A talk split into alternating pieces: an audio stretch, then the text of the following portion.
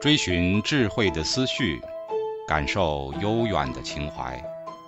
家常读书时刻。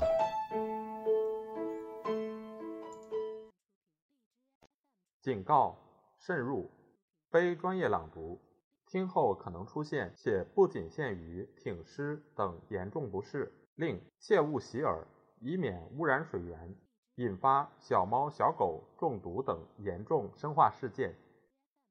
成为不可替代者，科学家为这个适应性问题提供了一个解决方案，那就是让自己变得不可替代，或者对别人而言不可或缺。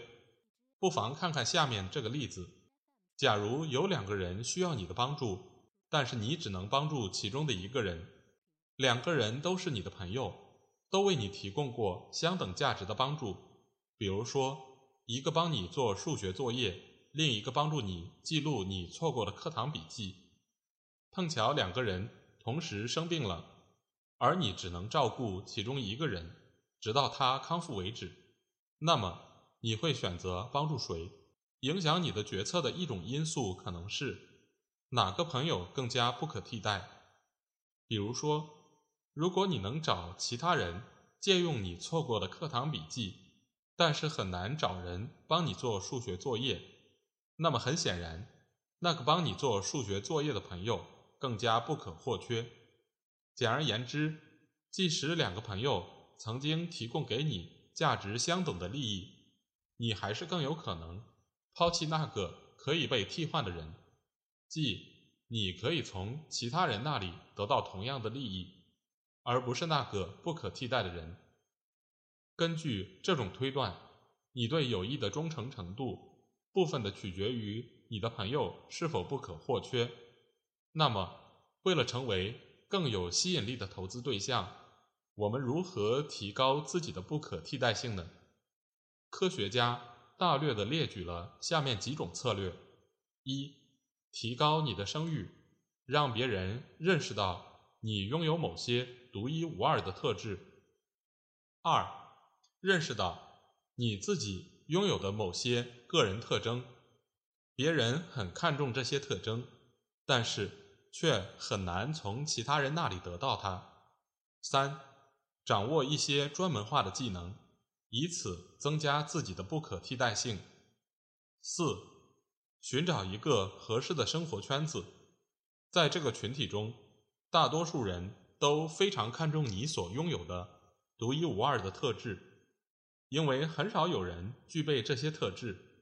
也就是说，你会因这些特质而备受尊崇。五，如果一个群体不大看重你拥有的独特品质和能力，或者很容易找到其他人来取代你，那你就不要生活在这个群体中。六。击退那些和你拥有相同特质的竞争者，他们的出现给你带来了威胁，因为之前只有你才能提供的利益，现在他们也能提供。到目前为止，还没有哪些研究曾对这些策略的有效性进行过检验。这些策略都只是针对银行家困境提出的解决方案，尽量让个体提高自己的不可替代性。不过，这些策略似乎确实勾勒出了人们在现实生活中的某些行为特征。一般来说，人们倾向于选择那些能够施展他们独特天赋的职业。这些独特的能力包括我们常见的运动能力、动手操作能力、空间能力、语言能力和音乐天赋等等。我们习惯于将群体。分为更小的单元，比如说，把教会分成不同的宗派，把心理学家分成不同的思想流派。如果新来的人拥有和我们相似的能力，甚至比我们更好，而之前只有我们才具备这些能力，那么我们就会觉得受到了威胁。总之，人们通过许多途径来发展自己独特的才能。以此提高他们的不可替代性，从而吸引其他人为自己提供帮助。酒肉朋友、真心知己和现代生活的困境。当你春风得意的时候，交朋友并不是什么难事；但是，只有当你身处困境的时候，你才会发现哪些人才是真正的朋友。每个人都有过这样的经历：有些朋友只有在你鸿运当头时，才会出现在你的身边。所以，寻找一个真正的朋友，一个你能够真心信赖的人，变成了一项艰巨的挑战。问题的关键在于，当你平安无事的时候，酒肉朋友和真心朋友的表现非常相似；当你一帆风顺的时候，你很难发现谁才是真正的朋友，因为酒肉朋友可以效仿真心朋友的行为方式。所以，你面临的适应性问题就是如何区分出真心朋友、为你的幸福着想的人。和酒肉朋友，当你最需要帮助时却消失的无影无踪的人，自然选择应该已经在人类身上塑造了特定的评估机制，让我们能够区分出这两种朋友。检验朋友关系的最强有力的证据来自于，当你身处逆境时所接受到的帮助，与其他时候获得的帮助相比。此时得到的帮助，简直就是有益的一块试金石。我们通常会对这样的朋友感恩戴德，并且向他们表示，我们从来都不会忘记他们在我们最需要帮助的时候所给予的关照。人类面临的一个复杂的适应性问题，就是如何区分酒肉朋友和真正为我们幸福着想的真心朋友。但是现代生活。给人们带来了一个难题：人们通常会避开那些有可能带来麻烦的事情，而且那些曾让我们的祖先饱受其苦的恶劣的自然条件，现在已经得到了有效的控制和治理。我们用法律来阻止盗窃、人身侵犯和凶杀事件的发生。我们有警察来行使安全职能，但是在远古的祖先那里，这些职能。大多数都是由我们的朋友来完成的。我们还具备丰富的医疗知识，让我们消灭或减少疾病的来源。和我们的祖先相比，我们现在的生活环境安全多了，也更加稳定。但是矛盾的是，我们也很少碰到那些能让我们精确地区分酒肉朋友和真心朋友的重大事件了。在这个现代社会中。许多人都有这样的体会：尽管身边存在很多貌似热情而且友好的交往对象，但是大家仍然觉得自己没有可以真心依赖的社会纽带，孤独和疏离感总是在所难免。这其中的原因可能是由于我们很少经历到重大的事件，比如身处困境，不知道哪些人才是我们的真心朋友。有益的有限生态位。前面我们曾经提到，科学家关于有益进化的理论认为，每个人都只拥有有限的时间和精力，你不可能同时出现在两个不同的地方。所以，当你决定帮助一个人的时候，也就是说，你不可能同时再去帮助另一个人。根据这个理论，每个人都只拥有有限数量的有益生态位。所以我们面临的适应性问题，就是选择谁来填补这些空缺。这个理论的含义和标准的互惠式利他行为理论是不同的。在互惠式的利他行为中，你在向他人提供利益的同时，总是期望对方以后会给你相应的回报。但是科学家认为，还有其他几种因素。影响着你的择友行为。一，空缺已满。你拥有多少朋友？他们是真心朋友还是酒肉朋友？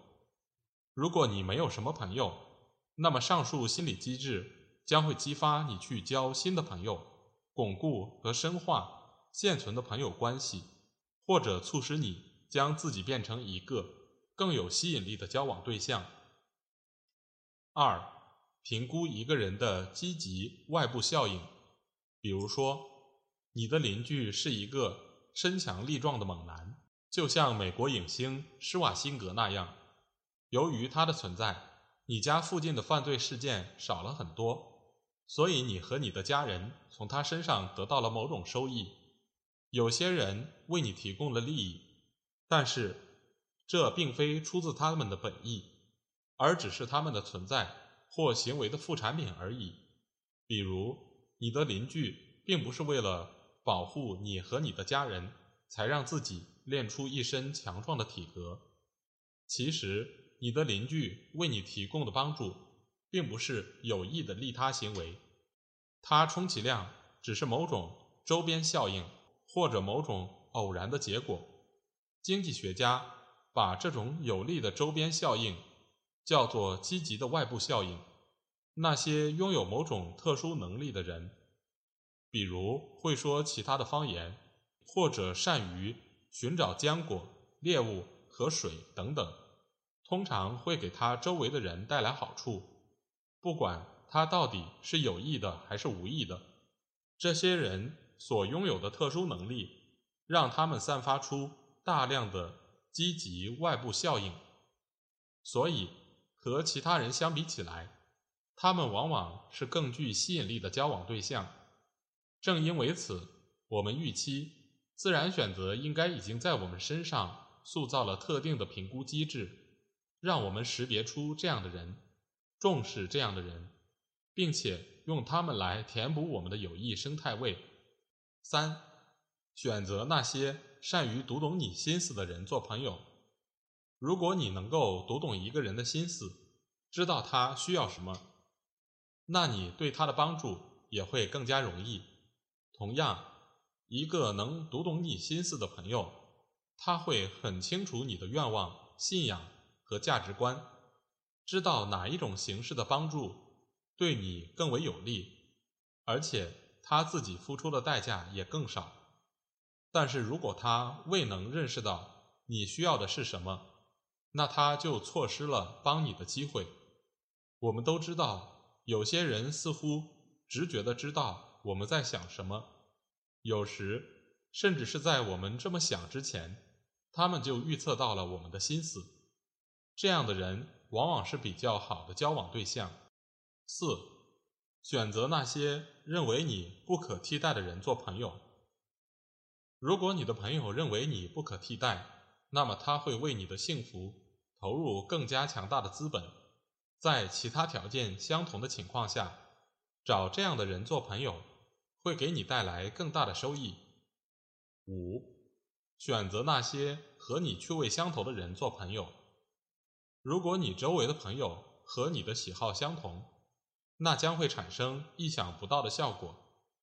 你的朋友会根据他们的需要，对你们所处的共同环境做相应的调整和改变，而这同时也满足了你的愿望，因为你们的喜好是一致的。举例而言，假设你很喜欢参加晚会，你的朋友也是如此，而且他经常受邀去出席这些晚会。由于你们的朋友关系，有时他可以带你一起去玩，这样你的朋友毫不费劲就为你带来了好处。其中的主要原因就在于你们拥有相同的喜好。同样的，你的朋友。也能以相同的方式从你这里获得收益。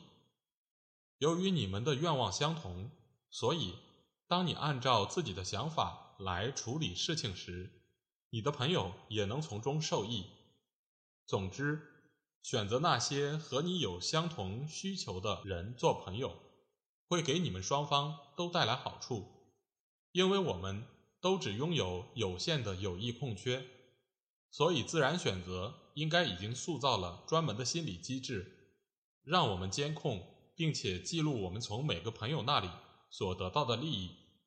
这里所说的利益，并不仅限于朋友友谊提供的帮助，还包括因为朋友的共同喜好和积极外部效应而给我们带来的利益，以及这些利益的不可替代的程度。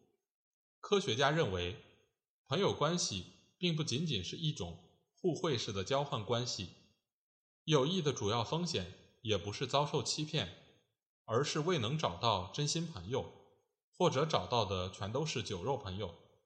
所以，自然选择塑造的用于监控朋友关系的心理机制，应该让我们专注于这样的信息：朋友对我们的感情是否冷淡了？这个人是否更适合填补我们的友谊空缺？对朋友而言，我们的不可替代性到底达到了何种程度？深入交往和互惠式的交换关系。现代社会充满了各种互惠式的交换活动。当你去商店买东西时，你是用钱在交换物品。你今天帮别人买午餐。他下次会帮你买，这也是互惠式的交换活动。但是在这些交换活动中，交换双方根本谈不上朋友关系。实际上，如果你总是希望你的朋友对你所提供的帮助马上给予相似的回馈，那说明你们的友谊非常微弱，因为你们还缺乏真正的信任。真正的朋友。所拥有的完全是另一种期望和感受。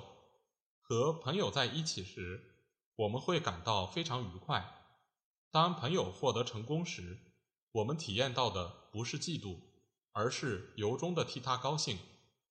我们和朋友拥有相同的价值观和世界观，这种志同道合让我们获得了深深的满足感。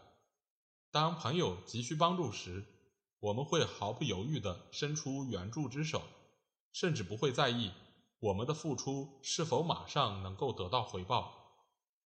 科学家认为，现代人的社会疏离感之所以如此普遍，主要原因在于现代社会空前地充满了各种外在的临时交换活动，而相对的缺乏象征着真正友谊的深入交往。毫无疑问。将来的进化心理学研究将会揭示出这一系列专门用于形成真正友谊的复杂心理机制。